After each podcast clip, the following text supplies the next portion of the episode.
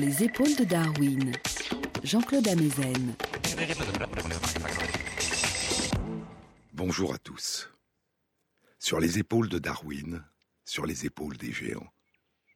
Se tenir sur les épaules des géants et voir plus loin, voir dans l'invisible, à travers l'espace et à travers le temps.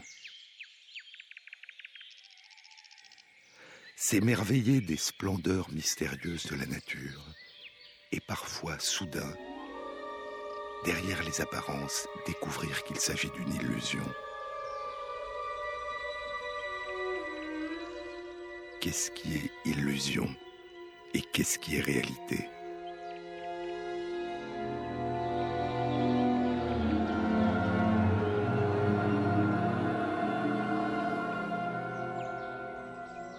Je vous ai parlé la semaine dernière des oiseaux qui imitent les vocalisations d'oiseaux appartenant à d'autres espèces.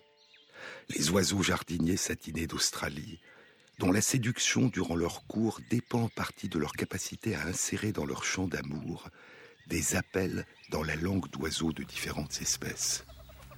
Il y a les drongos brillants du désert de Kalahari, en Afrique du Sud, qui sont capables de lancer des cris d'alarme dans 32 langues étrangères différentes, la langue d'autres oiseaux, et la langue des suricates, les chiens de prairie. Et ils utilisent ces extraordinaires talents d'imitateurs pour tromper ces animaux. Le drongo va pousser un cri d'alarme dans la langue de sa victime pressentie et aussitôt, sa victime se précipite pour se mettre à l'abri, abandonnant son repas et le drongo le lui dérobe. Quand la victime de la mauvaise blague, oiseau ou suricate, réalise qu'elle a été bernée en général après deux cris d'alarme successifs du drongo en l'absence de danger, elle ne s'enfuit plus. Alors, le drongo va immédiatement pousser son cri d'alarme dans une autre langue et sa victime repart aussitôt, abandonnant son repas. Et ainsi, en utilisant ses extraordinaires talents d'imitateur, et en adaptant son choix de cri d'alarme aux réactions de ceux qu'il trompe, le petit drongo brillant réussit jour après jour à crier Au loup tout en continuant à berner ses victimes. Il lui suffit de répéter son mensonge en changeant de voix et de langue. Je vous ai parlé d'un autre cas particulier de mimétisme vocal chez les oiseaux, dont l'effet est connu depuis longtemps. Il concerne les oiseaux parasites, comme les coucous. Les mères coucous pondent leurs œufs dans le nid d'un couple d'oiseaux d'une autre espèce qui nourrira et élèvera les petits coucous souvent aux dépens de ses propres petits. Ces comportements d'exploitation, transmis de génération en génération, lient une espèce particulière de coucous et une espèce particulière d'oiseaux dont elles parasitent les nids. Et les petits coucous quémandent leur béquet dans la langue de leurs parents adoptifs. Dans de nombreux cas, cette capacité mimétique est innée, dans d'autres cas, les petits coucous apprennent à imiter les appels des petits qui les entourent ou les appels des parents qui répètent le babil de leurs petits. Mais d'autres formes de mimétisme ont émergé et se sont propagées chez les coucous. Elles ne concernent pas le petit oisillon et sa capacité à parler la langue des petits de ses parents d'adoption. Il ne s'agit pas d'un mimétisme vocal, mais d'un mimétisme visuel. Il concerne les mamans coucous et c'est un mimétisme qui leur permet de pondre dans le nid des oiseaux d'une autre espèce en leur présence. En 1862, trois ans après la publication par Darwin de l'origine des espèces, Henry Walter Bates publie dans les comptes rendus de la Société linéenne de Londres un article dans lequel il propose une nouvelle théorie qui concerne le mimétisme. Henry Walter Bates était un ami d'Alfred Russel Wallace, le naturaliste explorateur qui allait découvrir 20 ans après Darwin, alors que Darwin se tait depuis 20 ans, la même théorie de l'évolution du vivant. Wallace est né dans une famille pauvre, est autodidacte et a quitté l'école à l'âge de 14 ans pour travailler. Et comme Wallace, Bates a quitté l'école très tôt, à l'âge de 13 ans. Ils se rencontrent et découvrent qu'ils partagent la même passion et qu'ils sont tous deux d'excellents naturalistes amateurs. En 1848, Bates a 23 ans, Wallace 25. Ils décident de partir ensemble au Brésil, dans la forêt amazonienne, afin de rassembler des données, écrit Wallace à Bates, afin de rassembler des données qui nous permettraient de résoudre le problème de l'origine des espèces. Cela fait dix ans que Darwin a résolu le problème dans ses carnets secrets. Wallace passera quatre ans en Amazonie et reviendra en Angleterre sur un navire qui brûle et fait naufrage. Il perdra en mer les spécimens d'insectes, de papillons et d'oiseaux qu'il rapportait pour les vendre à de riches collectionneurs, et il perdra la plupart de ses carnets. Il reste près de deux ans à Londres, fait quelques communications scientifiques, puis repart pour Singapour, et de là pour Bornéo. Bates, lui, restera 11 ans en Amazonie. Il y découvrira près de 8000 espèces d'insectes encore inconnues, dont plusieurs centaines d'espèces de papillons. À son retour en 1859, l'année de la publication de l'origine des espèces, il enverra son immense collection d'insectes sur trois bateaux différents pour éviter la catastrophe qu'avait subie la collection de Wallace. Deux ans plus tard, en 1861, il présente une communication à la Société linéenne de Londres qui sera publiée sous la forme d'un article de 70 pages avec pour titre Une contribution à une faune d'insectes dans la vallée d'Amazonie, l'Epidoptera heliconidae. Darwin avait été passionné par les phénomènes de mimétisme, mais il s'intéressait à l'émergence et à la propagation des formes et des couleurs qui permettent de se fondre dans le paysage, de se camoufler, et de devenir invisible aux ennemis. La sélection naturelle, écrivait Darwin, est constamment en action, contrôlant les formes et les couleurs, et les individus de chaque espèce dont les couleurs et l'apparence sont les mieux adaptés à les rendre invisibles à leur ennemi, ou à les protéger contre ses ennemis, survivront et se reproduiront d'autant mieux. Mais Bates, lui, avait découvert une toute autre forme de mimétisme.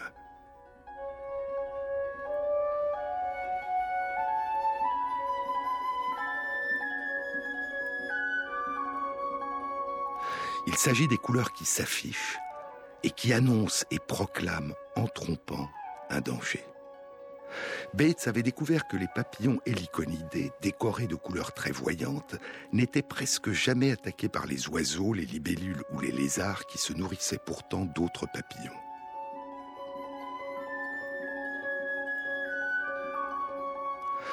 Les héliconidés puisent leur alimentation dans des plantes contenant des toxiques et deviennent de ce fait eux-mêmes toxiques pour leurs prédateurs. Bates proposa que l'existence des couleurs voyantes des héliconidés permettait à leurs prédateurs d'apprendre à les éviter. De nombreuses espèces sont protégées de leurs prédateurs du fait qu'elles sont toxiques ou dangereuses pour leurs prédateurs. Et cette protection est souvent renforcée par l'affichage d'une caractéristique bien repérable par le prédateur qui lui permet d'apprendre que la proie sera dangereuse pour lui.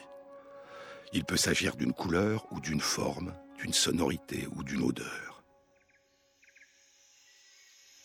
Durant ses séjours en Amazonie, Bates avait été frappé par le fait que des papillons de certaines espèces, bien que non toxiques, avaient la même couleur voyante que les papillons toxiques héliconidés, et ces papillons se trouvaient ainsi protégés de leurs prédateurs.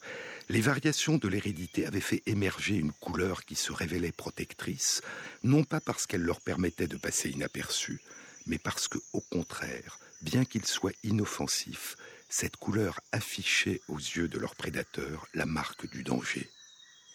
Il s'agit non pas comme dans la fable d'un loup déguisé en agneau, mais plutôt d'un agneau déguisé en loup. Cette forme de mimétisme, qui sera en hommage à Bates nommé mimétisme bathésien, repose sur un jeu de dupes impliquant l'existence de trois partenaires dans un même environnement, l'existence d'un prédateur, l'existence d'une proie dangereuse pour le prédateur qui affiche son caractère dangereux, et l'existence d'une proie sans danger pour le prédateur, mais qui affiche une caractéristique typique de la proie dangereuse que le prédateur a appris à éviter.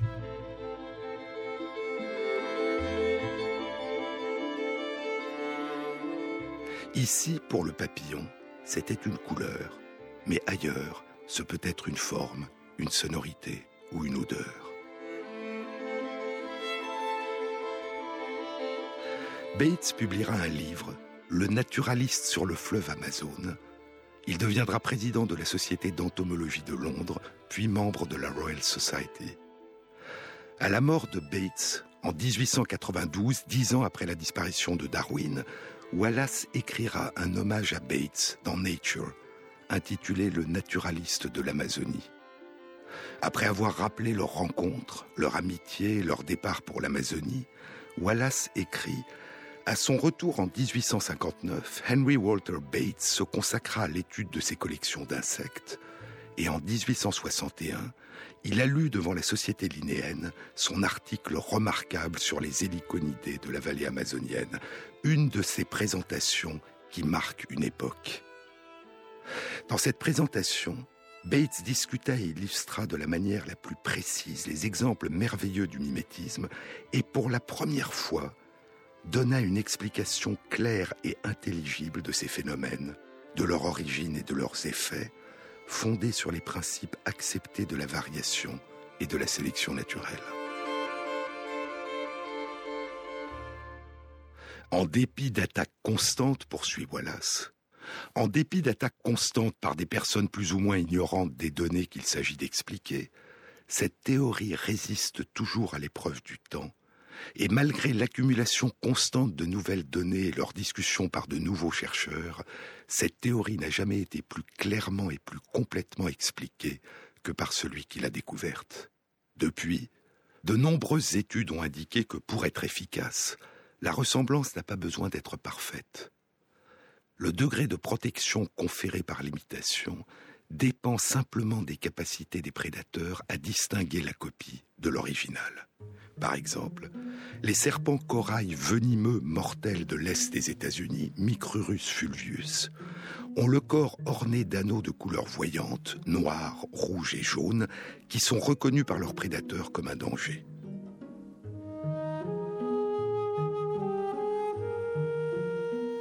D'autres serpents non venimeux, des couleuvres, les serpents rois, de l'espèce Lampropeltis triangulum et lapsoides, ont des anneaux de même couleur, et ce déguisement qui affiche un danger inexistant dans ce cas les protège des prédateurs. Pourtant, cette imitation très voyante est imparfaite. L'ordre des anneaux colorés n'est pas le même. Les serpents corail venimeux sont décorés d'anneaux noirs, puis jaunes, puis rouges, puis jaunes, dans cet ordre-là. Les anneaux des serpents rois non venimeux sont noirs puis jaunes comme ceux des serpents corail, mais ensuite noirs puis rouges, et non pas rouges puis jaunes comme ceux des serpents corail il y a une comptine qui permet d'apprendre à distinguer le serpent venimeux de celui qui lui ressemble et de s'en souvenir au bon moment. Red on yellow, kill a fellow. Red on black, venom lack. Rouge sur jaune tue la personne. Rouge sur noir et sans venin. Mais la plupart des prédateurs ne connaissent pas cette comptine et ne font pas la différence. L'une des hypothèses est que la capacité de ces prédateurs à distinguer les couleurs n'est pas très élaborée. L'autre hypothèse est qu'ils ne mémorisent que les caractéristiques générales et que cette généralisation leur permet de réagir plus vite. Il leur suffit de se souvenir que toute succession d'anneaux de couleur noire, jaune et rouge signifie danger. Sur les épaules de Darwin, Jean-Claude Amezen sur France Inter.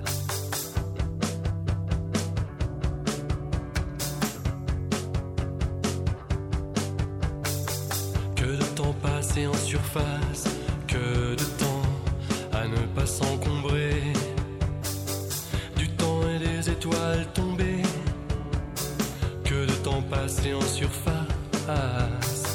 Je me voulais léger, léger, du plaisir sans se retourner. Ce plaisir ne m'allégeait pas, la beauté n'avait pas de bras. Je rêvais d'une stèle enclume. Je balayais mes propres traces, que de temps perdu en surface, que de temps passé en surface, que de temps à ne pas succomber. spleen et aux étoiles plombées. Que de temps passé en surface. L'éphémère était mon credo. La mauvaise place, je n'aimais pas trop mon cerveau. Mon corps envahissait l'espace. Puis j'ai vu bouger la surface, tout le temps venant à déborder. Je pensais n'y pas y penser. Oui, mais nos pensées nous dépassent. Et j'ai glissé sous la surface, délesté de la légèreté. J'ai compté les étoiles tombées, claqué le temps perdu en surface.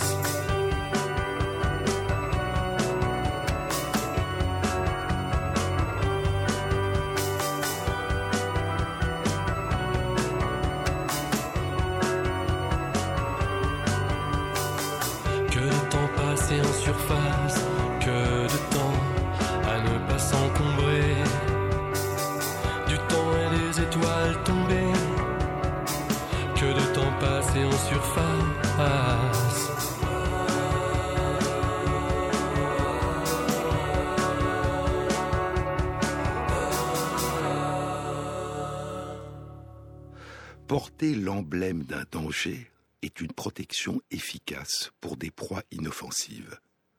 Mais cette forme particulière de protection est d'autant plus efficace pour les proies inoffensives que dans un environnement donné, la proportion de ces proies inoffensives qui portent sur elles le signe du danger est faible par rapport au nombre de proies réellement dangereuses pour le prédateur.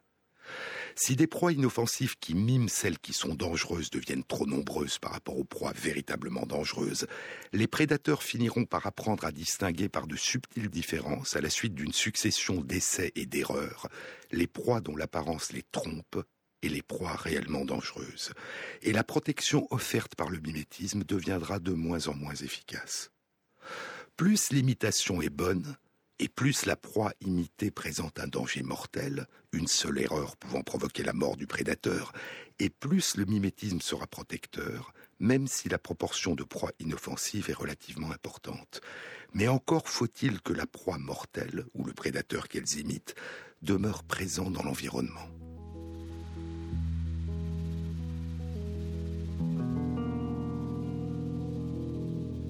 De nombreux serpents rois non venimeux sont protégés de leurs prédateurs, je vous le disais, par leurs anneaux de couleur noire, jaune et rouge qui ressemblent, malgré leur ordre de succession partiellement différent, à ceux des serpents corail venimeux. Ainsi, à l'est des États-Unis, les serpents rois Lampropeltis triangulum et Lapsoides ressemblent aux serpents corail Micrurus fulvius. Et à l'ouest des États-Unis, les serpents rois Lampropeltis pyromelana ressemblent aux serpents corail Microcurus euryxanthus. Une étude publiée en 2001 dans Nature abordait la question suivante. Les serpents rois sont-ils plus protégés de leurs prédateurs carnivores dans les sites naturellement habités par les serpents corail que dans les sites dont les serpents corail sont absents?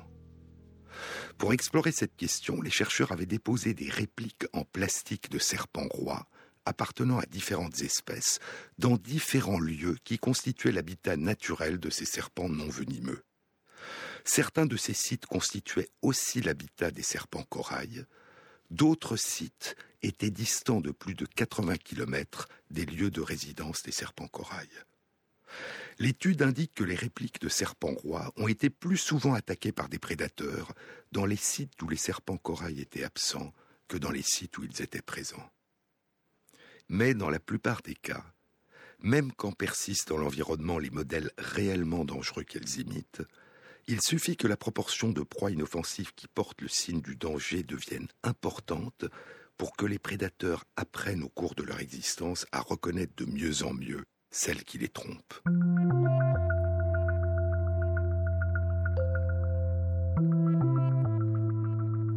Et ainsi, plus les proies inoffensives qui affichent l'emblème du danger sont rares, et plus elles auront de chances de survivre, et plus le nombre de leurs descendants sera important, et plus leur population s'accroîtra. Mais ceux qui portent ces signes trompeurs et qui étaient jusque-là protégés par leur rareté sont désormais devenus nombreux. Et de manière apparemment paradoxale, à partir d'une certaine taille de leur population, la probabilité que le déguisement cesse d'être efficace augmente, le nombre de descendants diminue et la population des porteurs d'indices trompeurs va se réduire. Alors, lorsqu'ils seront à nouveau devenus rares, leur déguisement va de nouveau les protéger. Ce phénomène qui a reçu le nom de sélection inversement proportionnelle à la fréquence ou de sélection dépendant de la rareté conduit dans un environnement donné à des oscillations dans le nombre des trompeurs.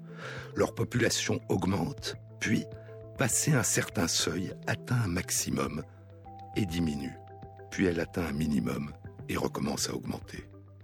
Et ces phénomènes vont continuer à osciller jusqu'à ce qu'apparaissent un jour par hasard de nouvelles capacités de déguisement chez les descendants des proies ou de nouvelles capacités de distinction chez les descendants des prédateurs.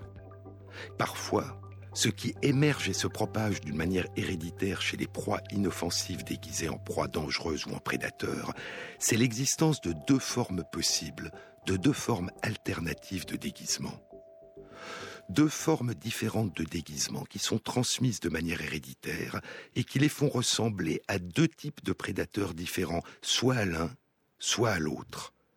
Certaines proies héritent de l'un des déguisements, les autres héritent du second. C'est ce qu'on appelle un polymorphisme, comme celui chez nous qui concerne la couleur des cheveux ou la couleur des yeux, ou comme celui qui concerne chez les papillons de nuit la couleur blanche poivrée avec de petites taches noires des papillons de nuit typica, qui dorment durant la journée sur le tronc ou les branches des arbres blancs tachetés de noir, les bouleaux sur lesquels ils se confondent, ou sur le lichen, la mousse qui recouvre les arbres, et la couleur noire comme le charbon de certains de leurs descendants, les Carbonaria, qui proliféreront à partir du milieu du XIXe siècle en Grande-Bretagne, lorsque la révolution industrielle, la pollution, le charbon, la fumée noire des usines autour des villes fait disparaître le lichen des arbres et les recouvre de suie noire.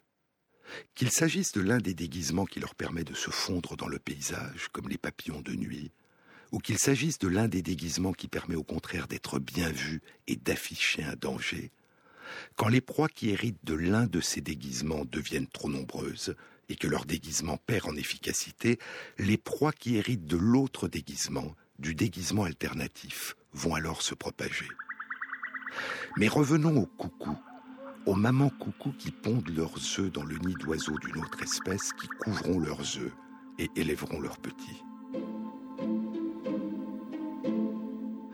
Dans certaines espèces de coucous, les mamans sont déguisées en prédateurs, en oiseaux de proie et les oiseaux effrayés les laissent pondre leurs œufs dans leur nid. Il ne s'agit pas d'un mimétisme qui a pour effet d'effrayer un prédateur, il s'agit d'un déguisement en prédateur qui a pour effet d'effrayer un couple de dupes, le couple d'oiseaux qui couvrira les œufs de coucou et qui élèvera, nourrira et protégera les petits après leur éclosion. Les coucous gris, Cuculus carnorus, pondent leurs œufs dans le nid des rousserolles et farvates, Acrocéphalus kirpaceus, l'une des nombreuses espèces de fauvettes des marais. Une grande proportion des oiselles coucou a sur le ventre un plumage gris avec des barres horizontales noires, un plumage semblable à celui de l'un des plus dangereux prédateurs des rousserolles, un épervier, l'épervier d'Europe, Accipiter nisus.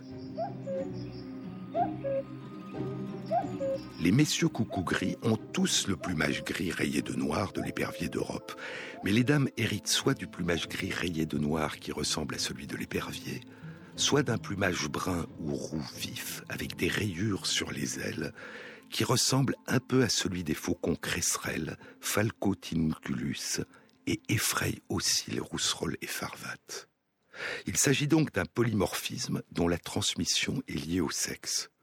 Ce sont les futures mères et non les futurs pères qui en héritent. Ce sont celles qui vont pondre dans le nid des oiseaux qu'elles parasitent qui en héritent. Dans différents sites en Europe, en Grande-Bretagne, en Hongrie ou en République tchèque, où la proportion d'oiselles grises et brunes a été étudiée, cette proportion n'est pas la même.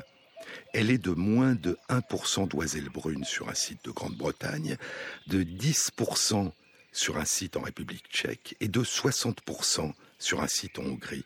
Est-ce que ces différences traduisent un apprentissage de la part des oiseaux parasités par les coucous?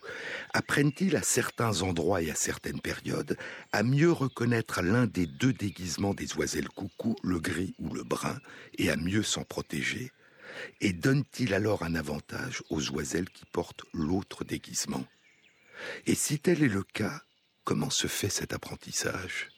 Est-il individuel chaque rousserolle apprenant en fonction de son expérience, de son âge ou de son courage qui la pousserait à attaquer et à démasquer l'oiselle coucou malgré son déguisement d'oiseau de proie?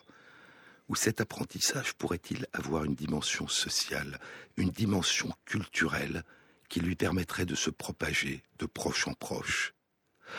Les couples de rousserolles peuvent-ils, à partir de l'expérience et des comportements des autres couples, apprendre à démasquer les oiselles coucou et à les empêcher de pondre dans leur nid.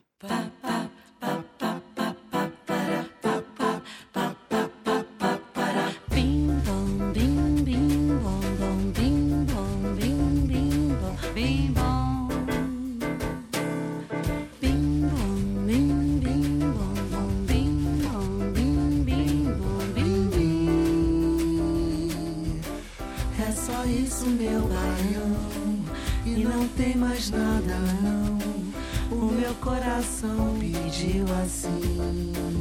Só bim bom, bim bim bom, bom bim bom, bim bim bom, bim bom.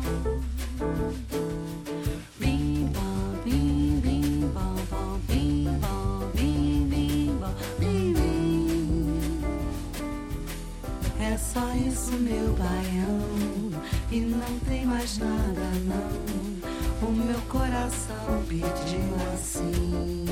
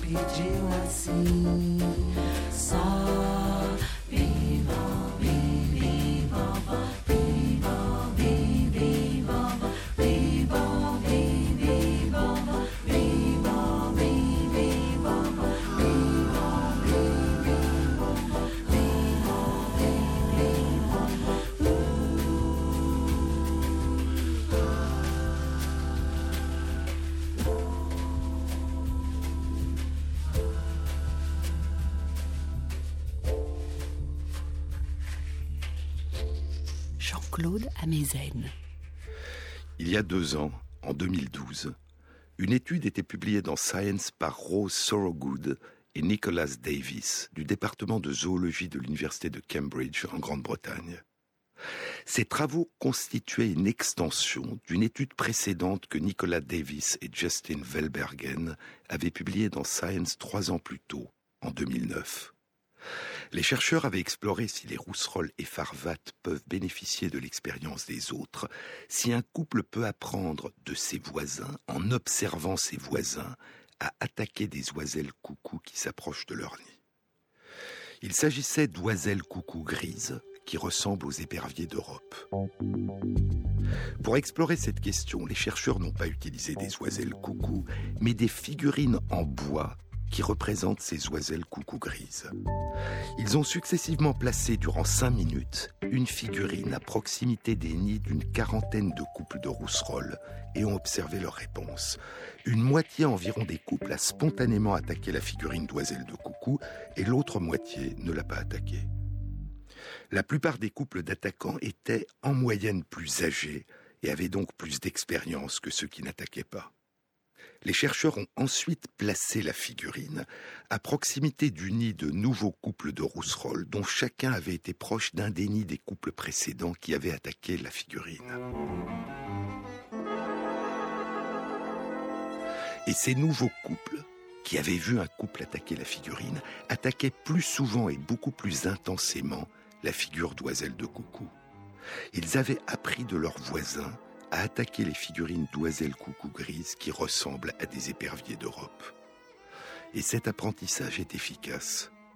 En effet, une étude publiée la même année en 2009 dans Current Biology par les mêmes chercheurs indiquait que les nids de couples de rousserolles qui attaquent les mères coucou qui s'approchent de leur nid pour y pondre sont en moyenne quatre fois moins parasités que les nids dont les couples n'attaquent pas les mères coucou. Mais revenons à l'étude publiée trois ans plus tard, en 2012, dans Science, par Rose Sorogood et Nicolas Davis. La question qu'ils avaient posée était la suivante. Si un couple d'oiseaux observe ses voisins en train d'attaquer une oiselle coucou grise, le couple va-t-il apprendre à attaquer toutes les oiselles coucou, qu'elles soient grises ou brunes, ou va-t-il apprendre à attaquer sélectivement les oiselles coucou grises, donnant ainsi un avantage futur aux oiselles coucou brunes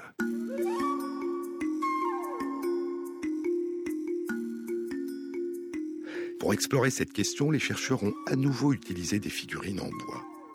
Des figurines d'oiselles coucou grises qui ressemblent aux éperviers d'Europe, des figurines d'oiselles coucou brunes qui ressemblent aux faucons crécelles et des figurines d'éperviers d'Europe.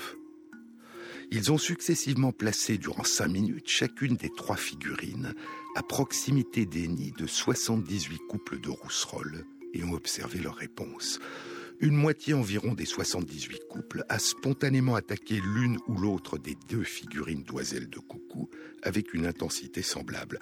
L'attaque des éperviers d'Europe a été moins fréquente et moins intense. Les chercheurs ont ensuite placé l'une des trois figurines à proximité du nid de nouveaux couples de rousserolles, dont chacun avait été proche d'un des nids des couples précédents et avait vu la réaction du couple à l'une des figurines. Les nouveaux couples attaquaient plus souvent et beaucoup plus intensément la figure d'oiselle de coucou, grise ou brune, qu'ils avaient vu un couple précédent attaquer mais ils n'attaquaient pas plus souvent que les premiers couples la figurine d'oiselle de coucou qu'ils n'avaient pas vue attaquer. Le fait de voir un couple de voisins attaquer une figurine d'oiselle de coucou grise ou brune leur avait donc appris à attaquer la même figurine de coucou, mais pas l'autre. Et le fait d'avoir observé l'attaque d'une figurine d'épervier d'Europe n'augmentait ni la fréquence ni l'intensité de l'attaque de cette figurine, les observateurs étaient courageux, mais pas téméraires. Ce qu'ils avaient appris de leurs voisins, c'était non seulement attaquer les figurines d'oiselles coucou qu'ils avaient vu leurs voisins attaquer, mais aussi à mieux faire la différence entre les figurines d'oiselles coucou grises et celles d'éperviers d'Europe auxquelles les oiselles coucou grises ressemblent. Un an plus tard, en juin 2013, une autre étude publiée dans Biology Letters confirmait l'existence loin de là, en Australie, chez des oiseaux d'une autre espèce, d'un même apprentissage social de la protection de leur nid contre des coucous appartenant à une autre espèce. Il s'agissait des oiselles de coucou de Horsfield, Chrysococcus basalis, qui pondent dans les nids de passereaux d'Australie les mérions superbes, Malurus cyaneus.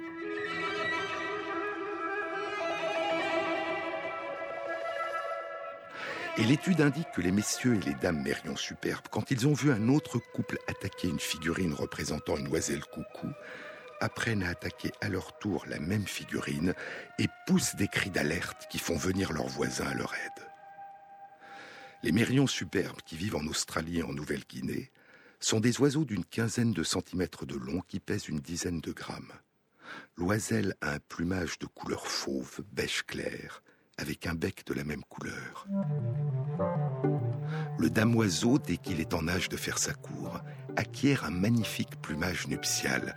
Ses ailes et sa queue sont brunes, sa gorge est bleu roi, son thorax et son bec sont noirs, et sa tête est parée de plumes d'un splendide bleu clair irisé, avec autour des yeux un masque noir d'arlequin. Et ces plumes bleu clair irisées ont aussi des reflets colorés dans le spectre des ultraviolets, que nous ne pouvons voir, mais que perçoivent les mérions superbes. À la saison des amours, le damoiseau exécute un vol étrange, une série d'ondulations, un vol très particulier qui a été nommé le vol du cheval de mer, le vol de l'hippocampe.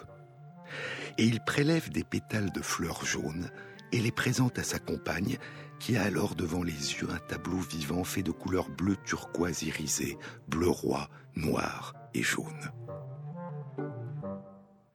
Les couples de mérions superbes se forment pour la vie, mais ce sont des couples assez libres dont les aventures extra-conjugales sont fréquentes. La saison des amours est le printemps et l'été. Les oiselles ont une ou deux couvées par an, et chaque couvée est constituée de deux à trois œufs. Et au bout de quinze jours de couvée, les petits oisillons à la peau rouge, encore dépourvus de plumes, sortent de leur œuf et rencontrent leurs parents. Les nids de mérions superbes sont très appréciés par les coucous de Horsfield. La maman coucou y pond un œuf et fait basculer hors du nid un œuf de mérion superbe. L'œuf sera couvé par la maman mérion superbe. Le petit coucou sortira le premier de son œuf et poussera hors du nid les œufs de mérion superbe. Et le petit coucou sera désormais le seul oisillon dans le nid. Durant les deux jours qui suivent sa naissance, le petit coucou de Horsfield apprend à réaliser des vocalisations de demande de béquet qui ressemblent aux appels des mérions superbes et qui trompent les parents qui croient avoir affaire à leur petit. Et si les parents ne détectent pas qu'il s'agit d'un coucou, ils le nourriront, l'élèveront et le protégeront. Mais des études ont indiqué qu'environ 40% des couples de mérions superbes abandonnent leur nid pour en fonder un autre lorsqu'un petit coucou a pris la place de leur petit. Comment les parents de Mérion Superbe détectent-ils qu'il s'agit d'un intrus?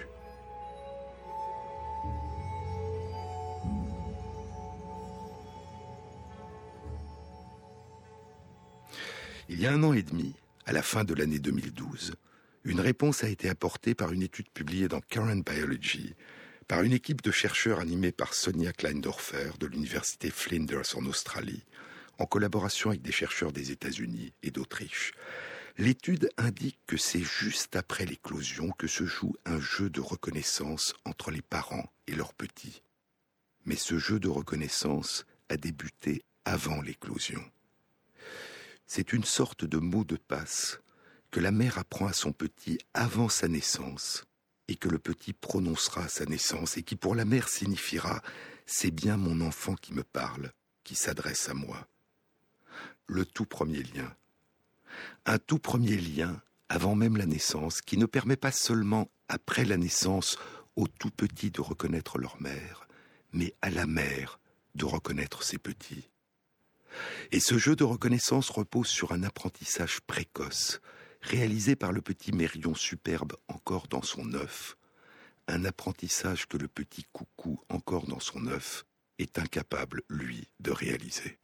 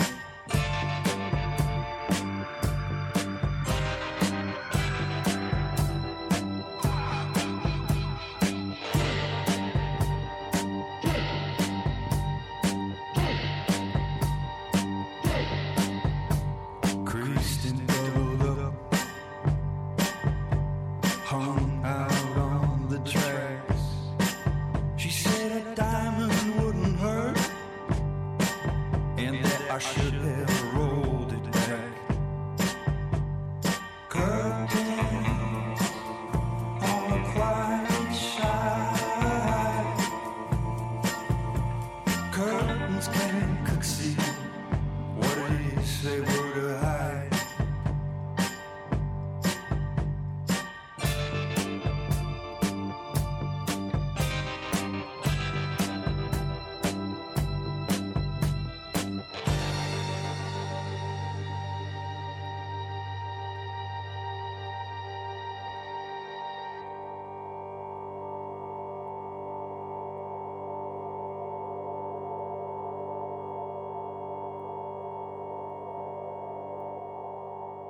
Sur les épaules de Darwin, Jean-Claude Amezen.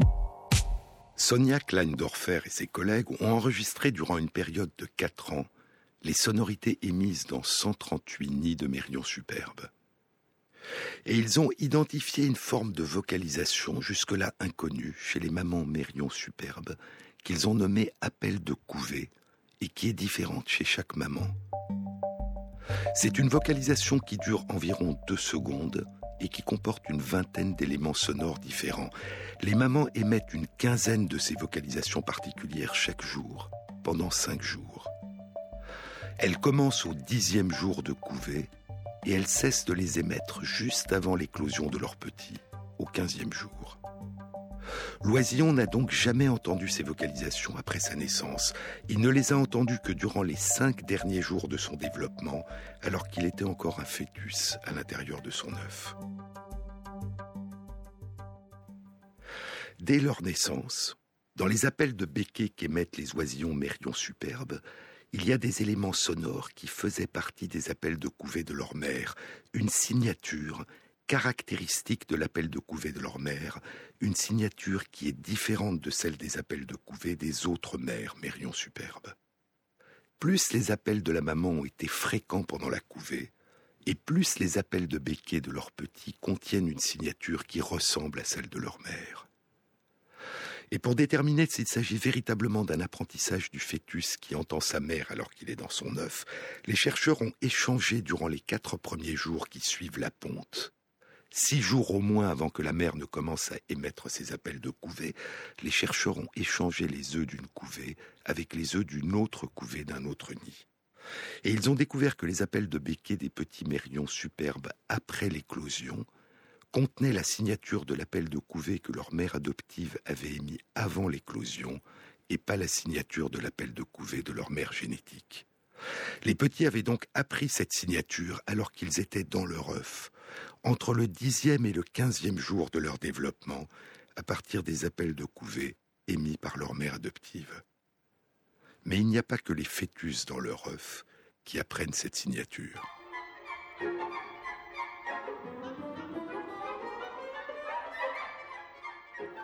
Pendant qu'elle couve ses œufs, la mère émet d'autres vocalisations, d'autres appels différents des appels de couvée, à l'attention de son compagnon qui a quitté le nid pour chercher de la nourriture. Ce sont des sollicitations que la mère émet quand elle a faim et auxquelles son compagnon répond en lui apportant de la nourriture. Et la mère inclut dans ses appels à son compagnon les éléments sonores qui font partie de la signature que contient ces appels de couvée. Et ainsi, le compagnon apprend lui aussi comme les petits encore dans leur œuf, cette signature particulière des appels de la mère que les oisillons émettront dans leurs appels après leur naissance.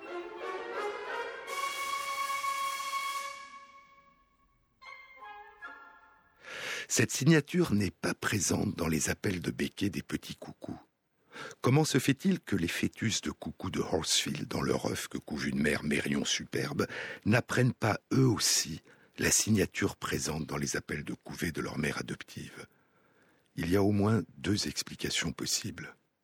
La première est liée au fait que la période de développement des fœtus de coucou de Horsfield est plus rapide que celle des fœtus de Mérion superbe. La maman émet ses appels de couvée à partir du dixième jour de couvée et cesse ses appels juste avant le moment de l'éclosion des œufs. Les petits mérions superbes sortent de leur œuf au quinzième jour de couvée et les fœtus de Mérion superbe ont donc entendu les appels de couvée de la mère pendant cinq jours. En revanche, les petits coucous sortent de leur œuf au douzième jour et poussent hors du nid tous les œufs de Mérion superbe. La mère, dans ce cas, cesse ses appels de couvée au douzième jour, et les fœtus de coucou ne les ont donc entendus que pendant deux jours. Il est donc possible que le fait de n'avoir entendu les appels de couvée de la maman Mérion superbe que pendant deux jours ne suffit pas au fœtus de coucou pour apprendre à imiter la signature présente dans ces appels. Une autre explication possible de l'incapacité des fœtus de coucou de Horsfield à apprendre la signature des appels de couvée des mères Mérion superbes serait non seulement la brièveté de leur temps d'écoute, mais l'émergence et la propagation à travers les générations, chez les mères mérions superbes, d'une signature dont les éléments sonores seraient particulièrement difficiles à apprendre ou à émettre par les petits coucous de Horsfield.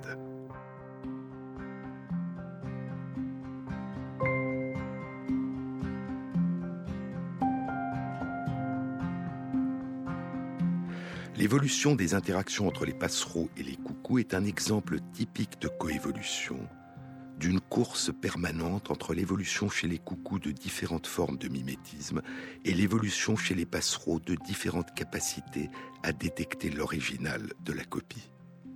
La plus courte durée de développement des fœtus de coucou de Horsfield représente un avantage adaptatif dans cette course, la naissance plus précoce des oisillons coucou leur permettant de pousser hors du nid les œufs de Mérion superbe qui n'auraient éclos que trois jours plus tard. Mais le fait que la maman Mérion superbe ne débute ses appels de couvée qu'au dixième jour de développement des œufs a probablement constitué une contre-attaque qui ne laisse pas suffisamment de temps au fœtus de coucou pour apprendre la signature de l'appel de couvée de sa mère d'adoption, et ce d'autant plus qu'il est possible que cette signature ait évolué vers des sonorités qui lui sont, d'une manière générale, très difficiles à apprendre durant son développement à l'intérieur de l'œuf ou à émettre après sa naissance. Et dans environ une moitié des cas, les parents mérions superbes abandonneront leur nid pour en fonder un autre, lorsqu'ils ne reconnaîtront pas, dans les jours qui suivent la naissance des oisillons, la signature particulière, personnelle, singulière, que la mère leur a enseigné pendant qu'elle couvait les œufs.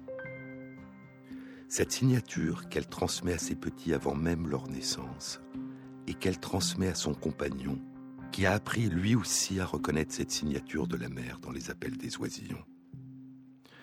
Il y a dix jours, le 7 mai 2014, Sonia Kleindorfer et ses collègues ont publié dans Biology Letters une suite à leur étude les chercheurs ont diffusé, à proximité des nids de mérions superbes, des enregistrements de chants de coucou de Horsfield adultes. Et en présence de ce danger, les mamans mérions superbes ont augmenté la fréquence et le nombre de leurs appels de couvée. Et les petits mérions superbes, à leur naissance, avaient dans leurs appels de béquet une signature vocale, un mot de passe, plus fidèle à celui de leur mère que les petits qui avaient été couvés par des mères auxquelles n'avaient pas été diffusés les appels de coucou adultes. Et ainsi, chez les mérions superbes d'Australie et de Nouvelle-Guinée, le premier lien entre les nouveau-nés et leurs parents, le premier signe de reconnaissance, le premier mot de passe, est enseigné et appris avant même la naissance, alors que l'oisillon est encore dans son œuf, et il est d'autant plus enseigné et appris que le risque de confusion est important et que les mères ont détecté la présence de coucous adultes dans leur voisinage. Un lien tissé par la voix, une maman qui parle à son petit sans le voir à travers la coquille d'un œuf, une maman qui reconnaîtra dans les tout premiers sons que son petit émettra à sa naissance, dans les premiers appels qu'il lui adressera, l'écho du son de sa propre voix.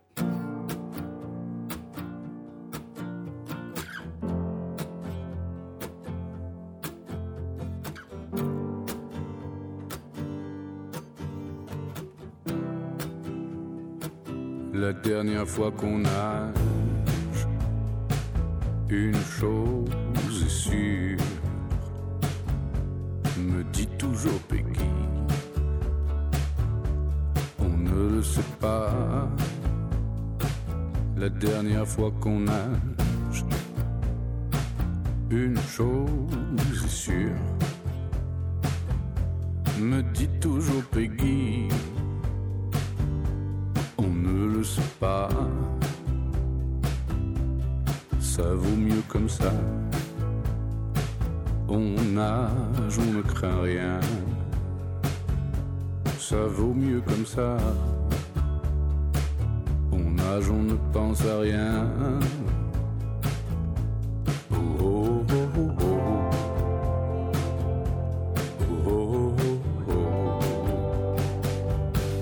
On nage tranquille,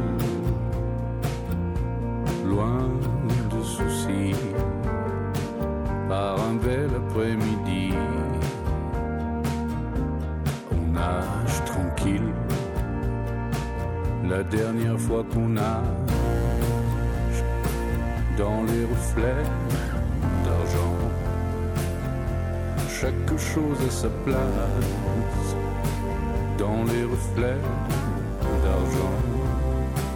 La dernière fois qu'on nage, une chose sûre me dit toujours Peggy. On ne le sait pas.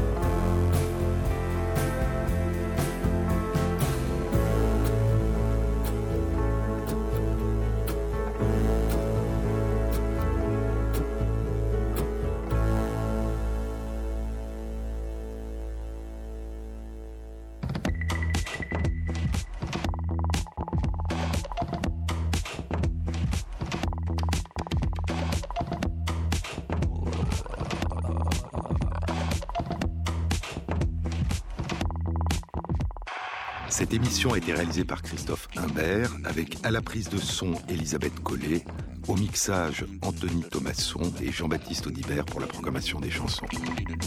Et merci à Christophe Magère qui intègre sur la page de l'émission, sur le site franceinter.fr, les références aux articles scientifiques et aux livres dont je vous ai parlé.